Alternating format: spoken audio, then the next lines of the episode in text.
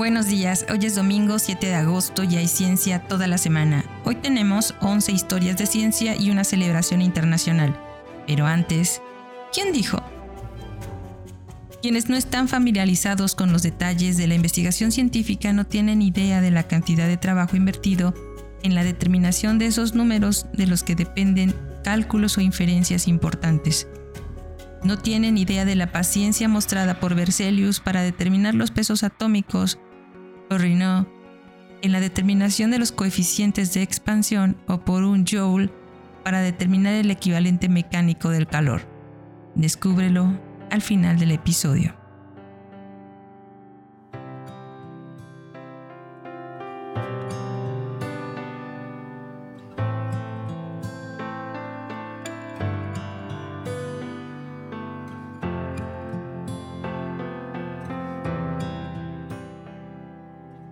De acuerdo con la Secretaría de Comunicaciones y Transportes, en México existen tres tipos de faros. Los de recalada, que se instalan en lugares más convenientes de los puertos o en puntos de gran importancia de costas o islas con abundante tráfico marítimo, y se utilizan para facilitar la llegada o recalada de los buques. Los faros intermedios que operan en puntos conocidos de la costa, de modo que funcionan como un complemento de los faros de recalada, pues ofrecen auxilio al navegante. Y los de situación, los cuales se emplean para señalar accidentes considerables o de peligro para la navegación en costas, arrecifes, puntas, cabos, islas, etc. En la descripción del episodio te dejo algunos enlaces donde puedes conocer los faros más impresionantes de nuestro estado, como el de la Barra de Tuxpan, el de la Isla de Sacrificios, y también otros de nuestro país como el de la isla de Todos Santos en Ensenada, Baja California y el de Lázaro Cárdenas en Michoacán, entre muchos otros. Feliz Día de los Faros.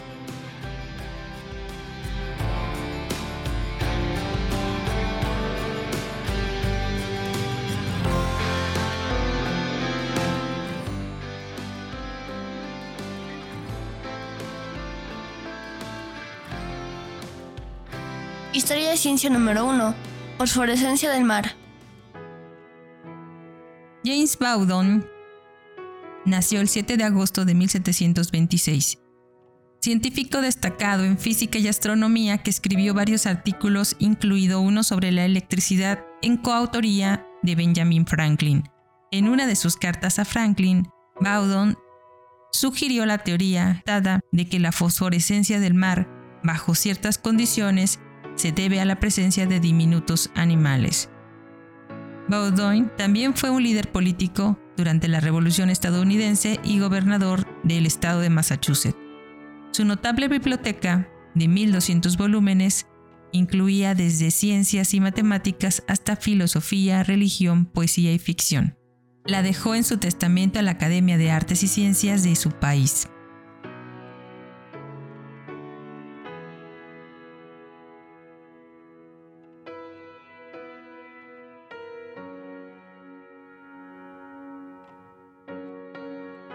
Historia de ciencia número 2, Canal Rideau.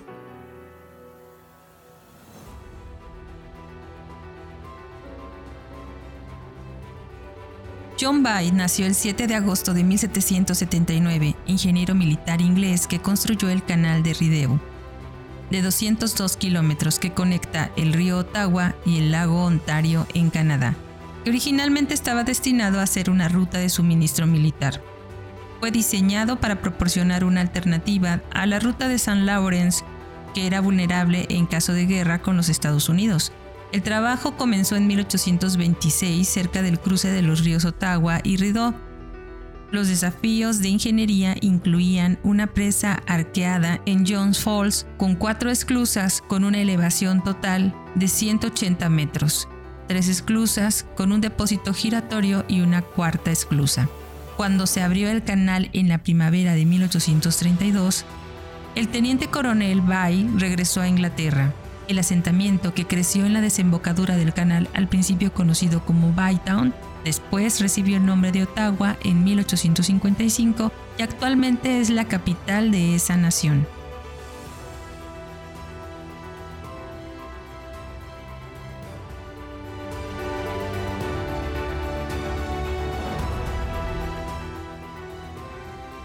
Historia de ciencia número 3. Petrología microscópica.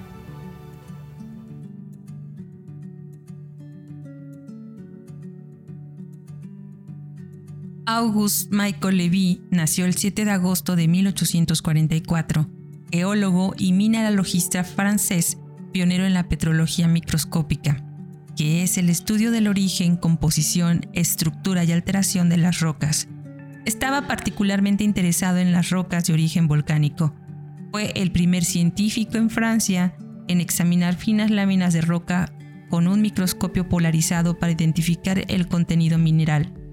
En sus artículos publicados describió el grupo de las granulitas y se ocupó de las pegmatitas, las variolitas, las euritas, las sofitas de los Pirineos, los volcanes extintos del centro de Francia, los neises y el origen de los esquistos cristalinos.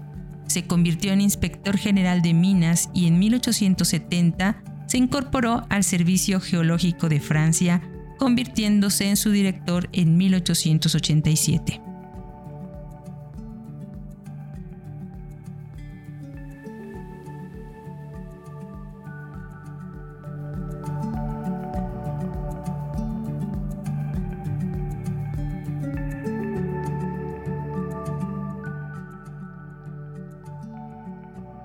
Ciencia número 4. Movimiento del agua subterránea.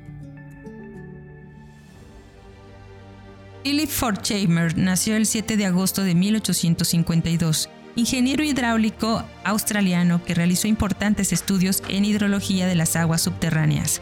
Al principio de su carrera académica, trabajó en problemas de mecánicas de suelos. Más tarde, se dedicaría a los problemas hidráulicos, estableciendo la base científica de la disciplina mediante la aplicación de técnicas estándares de física matemática, en particular con la ecuación de Laplace, a los problemas del movimiento de agua subterránea.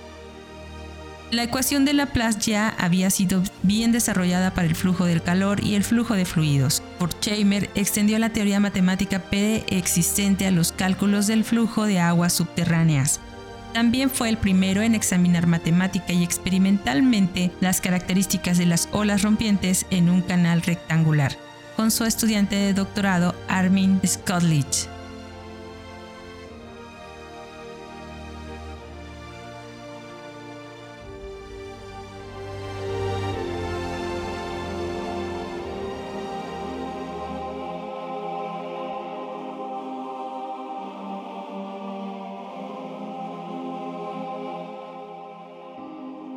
Historia de ciencia número 5. Circuito neutrodino.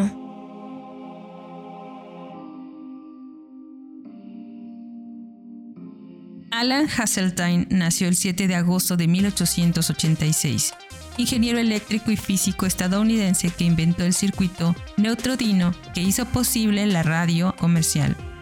Como uno de los pocos extranjeros en ingeniería de radio, al comienzo de la Primera Guerra Mundial diseñó un receptor para la Marina de los Estados Unidos. En 1922, Hasseltine inventó el receptor neutrodino para eliminar chirridos y aullidos de los primeros receptores de radio, utilizando condensadores neutralizadores para desviar esos agudos sonidos. El amplificador Hasseltine neutralizó el acoplamiento capacitivo de rejilla a placa, que era la causa de la oscilación de los amplificadores de triodo. El neutrodino fue el primer receptor comercial adecuado para la recepción del público en general.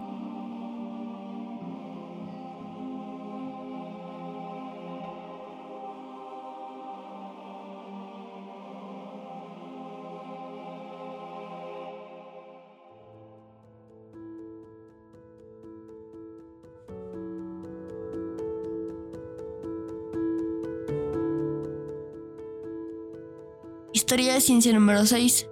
En busca de fósiles humanos. Louis Seymour Bassett Lackey nació el 7 de agosto de 1903, antropólogo y arqueólogo inglés que nació en Cabot, Kenia, de padres misioneros ingleses. Lackey fue en gran parte responsable de convencer a otros científicos y científicas de que África, en lugar de Java o China, era el área más importante para buscar evidencia del origen humano. La Key dirigió expediciones de búsqueda de fósiles al este de África desde la década de 1920. Se casó con Mary Nicole en 1936 y la pareja descubrió juntos muchos fósiles importantes. En 1964, en una expedición al desfiladero de Old Dubai en Tanzania, encontró restos fósiles de lo que creyó era el miembro más antiguo del género de los seres humanos. Llamó a la especie Homo habilis. Murió en Londres y fue enterrado en su país natal el 4 de octubre de 1972. Su esposa continuó con el trabajo compartido.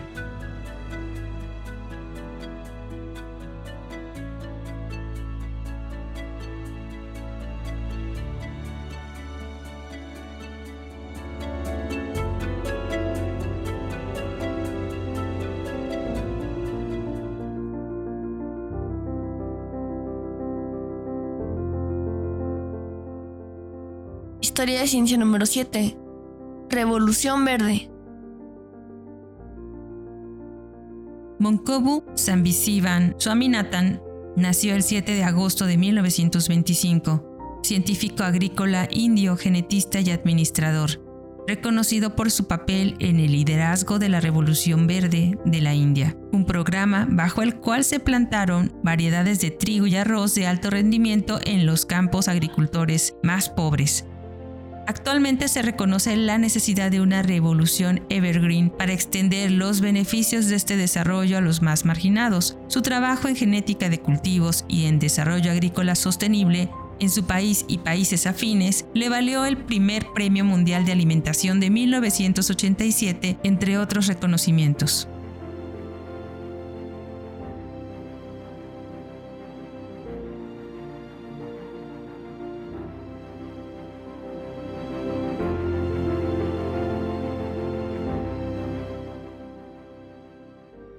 Ciencia número 8. Antropología forense.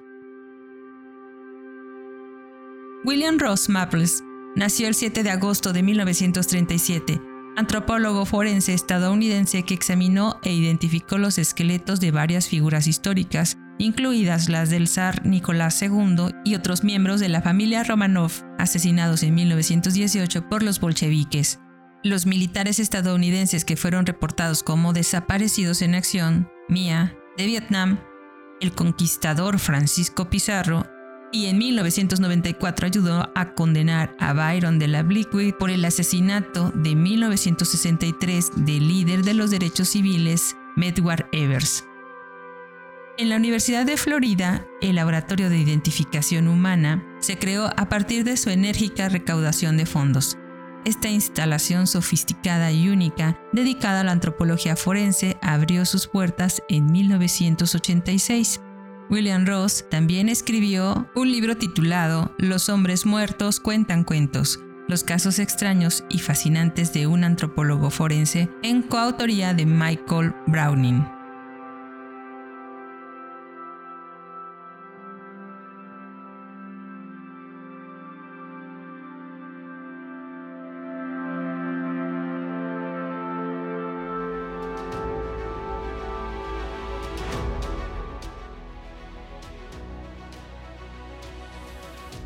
Historia de ciencia número 9. Contiki.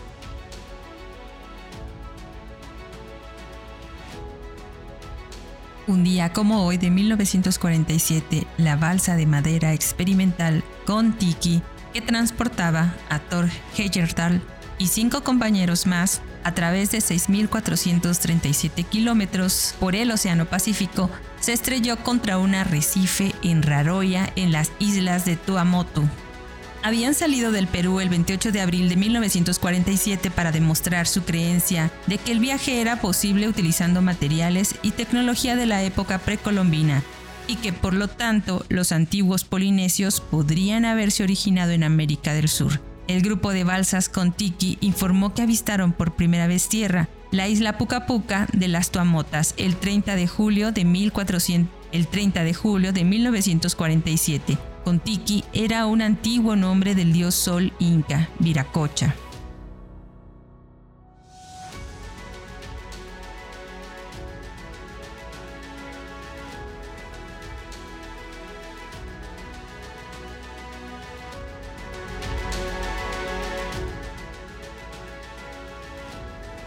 Historia de ciencia número 10. Loro gigante fósil. Un día como hoy del 2019, un grupo de investigación en biología informa del descubrimiento de los restos fósiles de un loro gigante extinto, el primero de su tipo llamado el loro Hércules o Heracles inspectatus, en Nueva Zelanda. Se cree que este loro medía un metro de altura y pesaba aproximadamente 7 kilos.